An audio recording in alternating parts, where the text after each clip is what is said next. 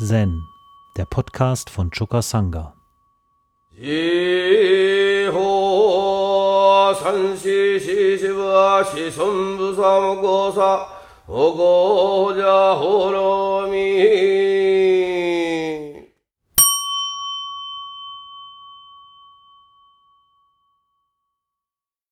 Im Hikigan Rocco so gegen Ende befindet sich das Chor Nummer 92.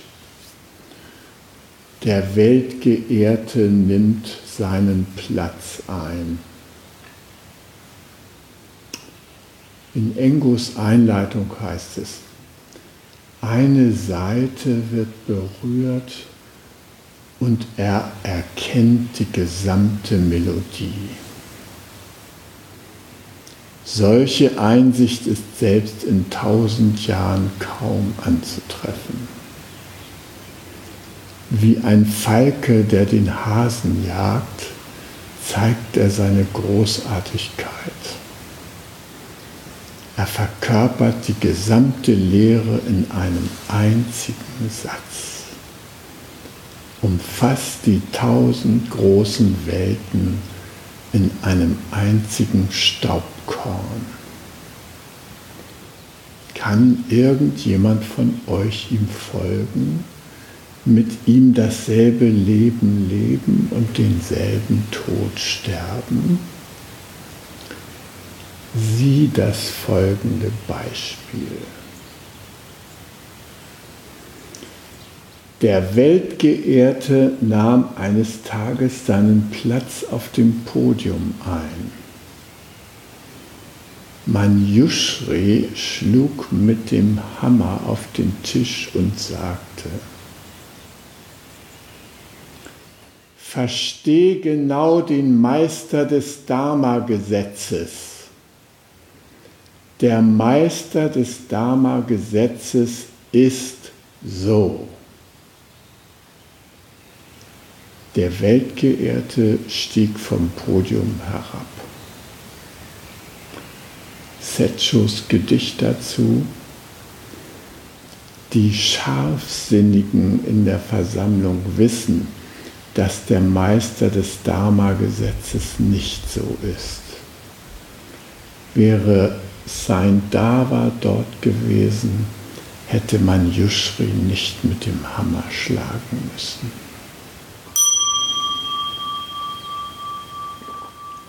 Das Korn fällt durch seine Knappheit auf. Versteh genau den Meister des Dharma-Gesetzes der Meister des Dharma-Gesetzes ist so. Punkt. Es stößt uns so ein bisschen vor den Kopf und verlangt eigentlich, dass wir unsere eigenen Erfahrungen, die wir bis dahin gemacht haben, äh, mit dieser Aussage verbinden. In Engos Einleitung wird Bezug genommen auf eine berühmte alte Geschichte, er sagt ja da, eine Seite wird berührt und er erkennt die gesamte Melodie. So ähnlich wie mit diesem Satz hier. Wird eine Seite berührt und man kann eigentlich die gesamte Buddha-Lehre erkennen. Könnte man. In dieser Geschichte, da, äh, die nimmt Bezug auf einen begabten Musiker namens Hakuga und seinen Freund Shoshiki. Hakuga war ein Hafenspieler und Shoshiki liebte es, seiner Musik zu lauschen. Immer wenn Hakuga in seinem Geist beispielsweise einen Berg vor Augen hatte, dann sagte Shoshiki, oh, das rockt wie der große Berg. Und wenn Hakugan einen Fluss vor Augen hatte, sagte Shoshiki, jetzt fließt es wie der große Strom. Als Shoshiki starb, zerbrach Hakuga seine Harfe und sagte, nicht in tausend Jahren wird es einen anderen Shoshiki geben, der mein Spielen so versteht wie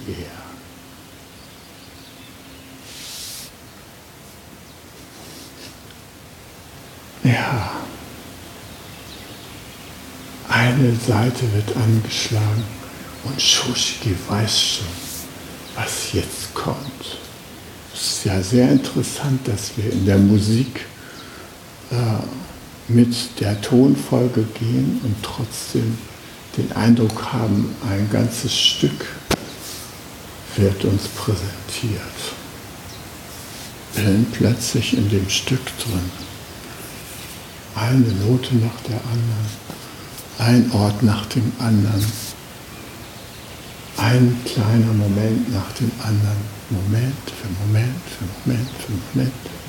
Und trotzdem entsteht ein ganzes Musikstück vor uns. Ja. Und hier konnte der Zuhörer sogar schon vorausahnend das Thema wahrnehmen, das der noch gar nicht bisher gespielt hatte.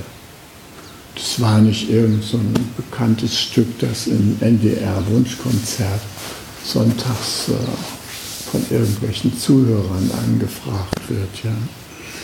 sondern das war ein Stück, was noch gar nicht entstanden war. Und trotzdem, Shoshiki spürte schon die Energie, die damit ging. Der Berg, der große Strom, die Blume, der Weg. Shoshiki war sofort einbezogen. Hier in diesem Koan, da haben wir die Situation, der Buddha, der kommt und will seine Predigt halten und die Menschen warten auf ihn ganz gespannt. Ja wollen das Teshu des Buddha hören. Und Manjushri sagt nicht den Eingangssatz, den normalerweise äh, die Predigten des Buddha eröffneten, nämlich der Eingangssatz war immer, ähm, verehrte Schüler, die ihr hier versammelt seid, lauscht dem ersten Prinzip des Dharma. Damit wurden die Predigten eröffnet und zum Schluss wurde die Predigt abgeschlossen mit dem Satz, versteht genau den Meister des Dharma-Gesetzes. Der Meister des Dharma-Gesetzes ist so. Das war der Schlusssatz. Manjushri, der kommt gleich mit dem Schlusssatz an. Ja, die Leute waren natürlich erstaunt. Zumal, äh, wie gesagt, man hatte sich jetzt schon darauf eingerichtet, äh, man hatte schon seine Butterbäuschen mitgebracht, seine kleinen Reiskuchen, die Früchte und so weiter. All das, was man so nebenbei und in den Pausen zu sich nahm, um sich voll den Strom der Buddha-Worte hingeben zu können. Und was passiert? Kein Strom der Buddha-Worte. Nur der Schlusssatz wird gereicht von Manjushri. Und es heißt in dem Koran, der Weltgeehrte stieg vom Podium herab. Mit anderen Worten, der Buddha gab zum Ausdruck, ja, es ist alles gesagt. Tschüss. So, und dann sitzen wir da mit dem Satz, mit diesem Schlusssatz, in dem angeblich alles zusammengefasst ist. Alles, was der Buddha uns zu verkünden hat. Avalokiteshvara, der spricht ja im Herzsutra immer wieder an. Form ist Leerheit, Leerheit ist Form. Wir werden immer wieder verwiesen auf diese beiden Aspekte der Wirklichkeit, Form und Leerheit, Leerheit und Form. Und für uns bleibt das blasse Theorie, wenn wir das nicht mit eigenen Erfahrungen füllen. Dann hören wir das zum zehntausendsten Mal hier im Session, ja. Dirk schlägt die Trommel dazu, Form ist leer, leer, ist Form, da, da, da, auf Pali oder äh, Sanskrit in sino-japanischer Lesart intonieren wir das und sprechen es auch auf Deutsch und manchmal auch in anderer Übersetzung. Grenzenlosigkeit ist Form, Form ist Grenzenlosigkeit. Grenzenlosigkeit ist nicht verschieden von Form. Noch ist Form verschieden von Grenzenlosigkeit. Aber wie füllen wir das? Wo ist unsere eigene Erfahrung davon? Und insbesondere, Leerheit, da hat man sich ja schon dran gewöhnt. Da ist ein Koanmu, da AA. Wenn das Thema irgendwie im Raum steht, schnell mal äh, Shashu oder Meditationshaltung gehen, die Schnauze halten, tief atmen und da sitzen. Das könnte eine gute Antwort sein im Doxan. Ne? So verhalten sich doch viele von uns. Aha, da kommt jetzt wahrscheinlich wieder mal Muda her und so weiter. Oh ja, ja, komm, setzen uns erstmal hin. Das kann schon mal nicht ganz verkehrt sein. Ja, aber was heißt das für dich persönlich? Wo ist deine Erfahrung mit Mu? Was ist dein Mu? Wie zeigst du das im Alltag? Wie zeigst du dein Nicht-Selbst im Alltag? Wie zeigst du den Formaspekt von Mu im Alltag? Wie gehst du damit um? Projektionsfreie Formwahrnehmung. Guck deine Freundin an und erkenne nur die Zeichen, die das Leben in ihrem Gesicht hinterlassen hat, ohne zu bewerten. Schaffst du das? Reines So-Sein wahrnehmen? Wann machst du das? Das ist hier der Hintergrund von diesem Koran, ja? Und darum geht es, wie kriegen wir diesen subtilen Kontakt zum So-Sein beispielsweise. Ja? Da wird immer von Satchnis, Soheit geredet. Der Buddha, Tathagata, der so Gegangene.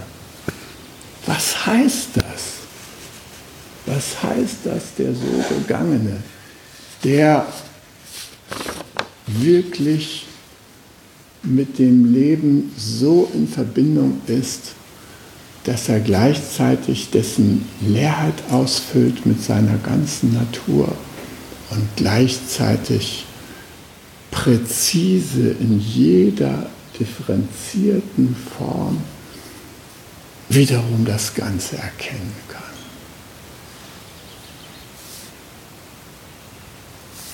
Für uns geht die Wahrnehmung der Soheit meistens mit dem funktionierenden Umgang in der Welt verloren. Sobald wir in den Funktionsmodus eintreten, werden die Gegenstände, die uns umgeben, das sind keine Botschafter des Universums mehr, sondern das sind irgendwelche zweckdienlichen Dinge, mit denen wir umgehen. Stecker, die wir in irgendeine Dose reinstecken, ja, Kerzen, die wir anzünden, weil es hell sein soll Futter, was wir beim Chinesen einkaufen, weil wir Hunger haben, ein Croissant an der Ecke und so weiter. Wir nehmen mit dem heiligen Aspekt dieser Dinge überhaupt keinen Kontakt auf. Und das ist unser Drama, weil dadurch verlieren wir die Welt der Dinge. Das ist ja irgendwas Unwesentliches in unserem Leben. Scheint wesentlich zu sein. Aber wo ist unsere Beziehung dazu? Wo ist unser Kontakt dazu? Und deshalb ist es so schön, wenn wir äh, im Session längere Zeit gesessen haben und geübt haben und in das absolute Samadhi gekommen sind und dann wieder zurückkehren, beispielsweise in den Garten, um dann positives Samadhi zu üben, wie uns dann die Soheit der Dinge auf eine neue Art begegnet, nämlich auf eine berührende Art. Wenn wir in das Session kommen, dann sind wir noch mit unseren großen Projekten gedanklich beschäftigt, die vibrieren noch tagelang nach in uns. Das muss noch getan werden, dieses und da muss noch geurteilt und gesehen, äh, diagnostiziert und analysiert werden und so weiter und so fort. Und dann sitzt du hier einige Stunden, einige Tage in dem Session und dann gehst du da beim Kind hin, den Gang lang und dann siehst du da dieses kleine Vogelnest, wo dieser kleine Schnabel rausguckt mit diesem kleinen Äuglein, die so ganz stille halten und dich beim Kinn hin beobachten. Wenn du mit dieser Soheit in Kontakt trittst, dann hat das etwas Beglückendes kann ich mit tiefer Dankbarkeit erfüllen, dass du diesen Moment erleben darfst. Wenn du das dann zu Hause erzählst, du übrigens, ich war auf dem Session da, wir haben da eine Woche gesessen äh, und dann hat mich da so ein kleiner Vogel angeguckt. Ähm, also, und wie viel hast du dafür bezahlt? das war's das kann keiner nachvollziehen. Es kann niemand nachvollziehen, dass das eine zu Herzen gehende Begegnung mit der Soheit war. Und genauso wenig können die Menschen vielleicht nachvollziehen, wie das ist, hier in der Sendung beispielsweise Tee zu trinken, so wie wir das hier tun. Ja? Das ist unsere Tasse, da kommt der Jisha, den schauen wir an, den begrüßen wir und dann trinken wir schlussendlich diesen Tee, den wir uns eingegossen haben, mit vier Schlucken gemeinsam. Und dann spüren wir plötzlich Zugehörigkeit. Wir merken, dass der Tee, so wie wir ihn trinken, uns zu Verwandten macht. Wir spüren plötzlich diese Verwandtschaft. Wir spüren auch die Verwandtschaft mit dem Tee. Ist ja interessant, dass so ein Ding da in der Kanne ungeteilt zusammen sind, die ganzen Teetassen, und dann werden die hier so verteilt. Ab wann werden die eigentlich individuelle Wässerchen in unserem Schälchen? Und wann ist es noch das Allgemeine, was hier verbreitet wird? Wann kommt dieser Umschlagpunkt? Wann erleben wir das? Und erleben wir in dem Getränk, was wir da zu uns nehmen, noch das Gemeinsame? Das, was alle bekommen? Und das, was doch jeder von uns speziell bekommt? Das so einen speziellen Geschmack hat. Das können wir nur erleben, wenn wir nicht im Funktionsmodus sind, wenn wir nicht im Verstandesmodus sind, wenn wir unser Herz aufmachen für den Tee. Gensern, der sagte mal, als er grünen Tee schlug für uns nach dem Frühstück, als wir da so zusammensaßen, die Funktionsträger, da sagte er, mehr. Tee ohne Herz, das ist nur Wasser. Aber wenn er mit Herz geschlagen wird, dann ist er Herz. Das spürt man. Und wenn wir hier bei Dirk morgens sitzen, schade, dass Sie nicht alle dabei können. Es würde sich nämlich lohnen. Dann könntet ihr bemerken, wie subtil der Umgang mit der Soheit dieser einzelnen Phasen, Gegenstände und Vorgänge in der Teezeremonie ist. Da sind da Schalen in verschiedenen Farben. Man hat den Eindruck, aus jeder Farbschale kommt einem ein anderer Tee entgegen. Schmeckt ein bisschen anders. Ist doch merkwürdig, dass man diesen Eindruck hat, ja. Und wir sitzen da in Stille und dann hören wir diese Geräusche, dieses wunderbare, subtile, dass plötzlich das Teegefäß so anfängt, so zu surren, ja, und dann so kleine Wölkchen von Wasserdampf sich über dem Teegefäß erheben. All das zieht uns wie magisch in so einen Soheitsrausch. Da können wir so richtig mitgehen, wenn der Tee dann so ausgeschenkt, das Pulver rein, die äh, wunderbare äh, abgestrichenen Teepulverreste äh, auf dem wunderbaren lilanen Tuch zu sehen sind. Ja? Man, jedes Mal anders. Also wir werden immer wieder äh, dazu veranlasst, ganz genau hinzuschauen, was passiert da jetzt. Ja? Jetzt, wir sind genau in diesem Prozess drin, wir werden voll in die Gegenwart dieses Prozesses genommen. Und diese Gegenwart des Prozesses, die zieht uns weg von etwas, was uns im Alltag die ganze Zeit im Griff hatten, nämlich unser Ego.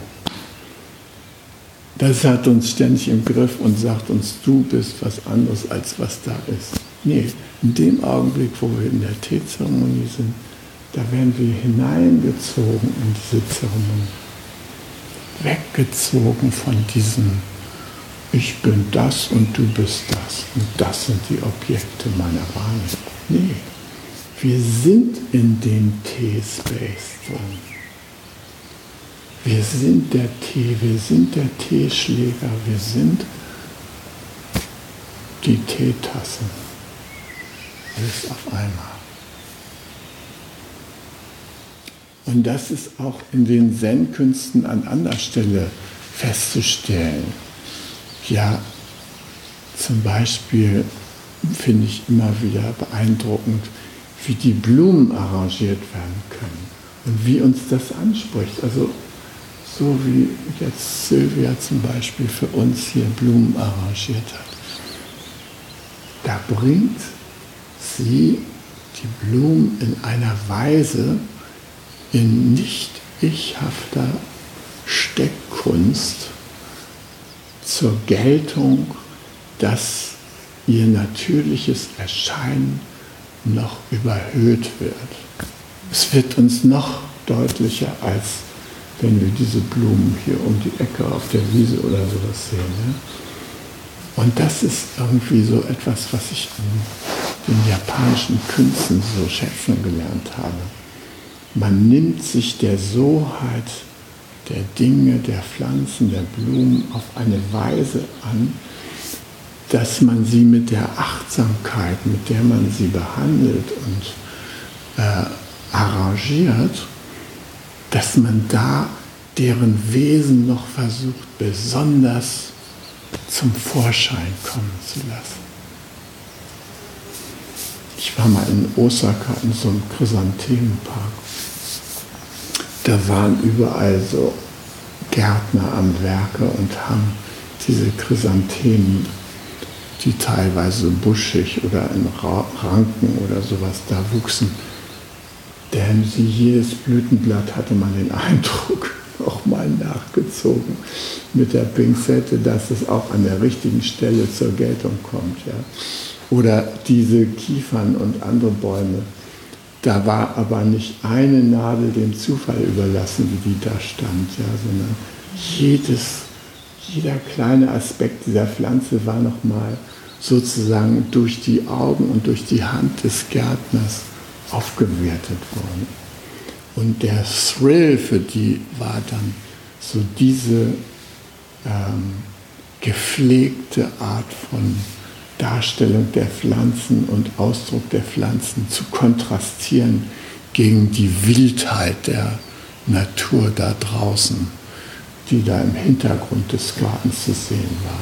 Die Felsen, die wild wachsenden Bäume, der wilde Ahorn und so weiter. Dieser Kontrast von, ah, diesen Aspekt haben wir nochmal besonders eingefangen und das jetzt vor dem, so wie es die Natur von sich aus präsentiert, das hat für die Japaner so was Faszinierendes, ja.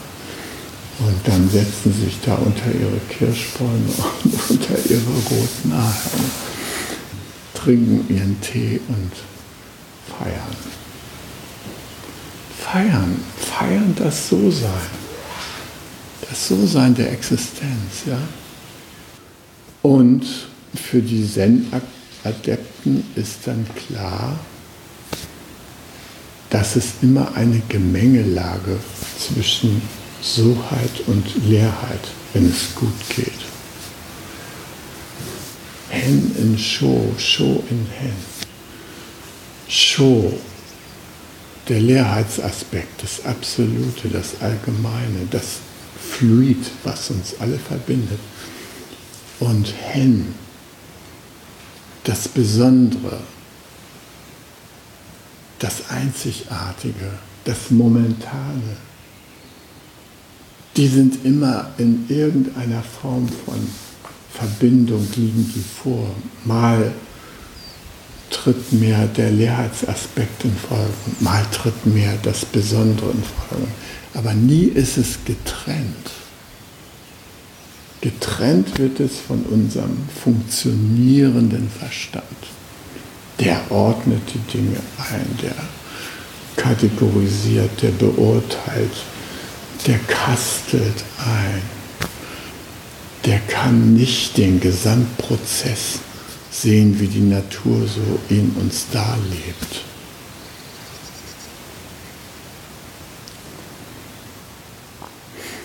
Also jede Ganzheit, die wir betrachten, ob es eine Teetasse ist oder ein Fächer oder eine Blume oder ein Baum,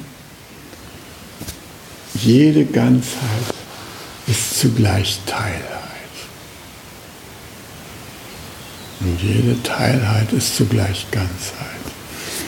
Und dieses Verhältnis wirklich wahrzunehmen, Ken Wilber hat uns versucht, darauf aufmerksam zu machen, indem er von der Holarchie sprach, einer Hierarchie der verschiedenen Holons, so nannte er die Ganzheit. Ja? Und bei jeder Ganzheit, da hat er vier Aspekte gesehen. Zwei individuelle und zwei kollektive. Objektiv, subjektiv. Äh,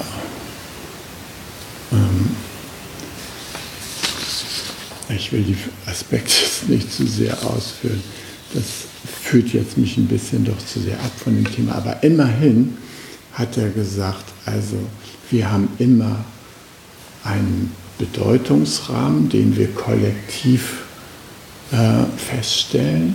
Dann haben wir einen individuellen, gefühlsmäßigen Zugang zu jedem Holon. Wir haben einen objektiv-wissenschaftlichen, wir beschreiben die einzelne Erscheinung wissenschaftlich und wir beschreiben sie oder wir können sie wahrnehmen in ihrem funktionellen Passen, das heißt in dem Eingebettetsein in den Bedingungszusammenhang. Ja? Und, jede, und jede Ganzheit hat diese vier Aspekte für uns.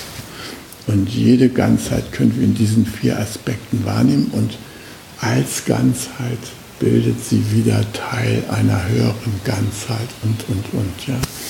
Also das ganze Universum, wie hier ja auch in den Foren gesagt wird, ja. Ein einziger Satz umfasst die tausend großen Welten in einem einzigen Staubkorn. Also wir können das sehen, die tausend Welten des Universums, ja, setzen sich aus lauter kleinen Welten, immer größeren Welten und so weiter zusammen. Und schlussendlich ist das letzte Staubkorn Ausdruck dieses riesigen Meeres großer Welten, des großen Zusammenhangs. Und wenn wir diesen großen Zusammenhang miterleben, dann wird das Staubkorn aufgewertet. Dann ist das Staubkorn das Universum. Und dann ist das Universum das Staubkorn. Da können wir uns beruhigen, weil auch wir so eine Art Staubkorn sind von diesem großen Universum. Und wir können auch dankbar dafür sein, dass wir in diesem großen Universum sind. Dass wir das So-Sein dieses Universums erleben können. Und wir können uns subjektiv in dem Ensemble der Soheiten bewegen. Wir können alle Dinge aufwerten und erhöhen. Der Roshi, der hat uns darauf aufmerksam gemacht, dass ein erwachter Mensch ständig daran arbeitet, arbeitet in Anführungsstrichen, in einem Kontakt ist mit seiner Umwelt, dass er jedes Detail seiner Umwelt aufwertet. Es ist eine bestimmte Haltung der Welt zu begegnen. Wenn man alles aufwertet, was man sieht, die Weinbergschnecken, die Frösche, die Steine, die kleinen Äste, die auf dem Weg liegen, dann lebt man in einem wunderbaren Segen von Dankbarkeit.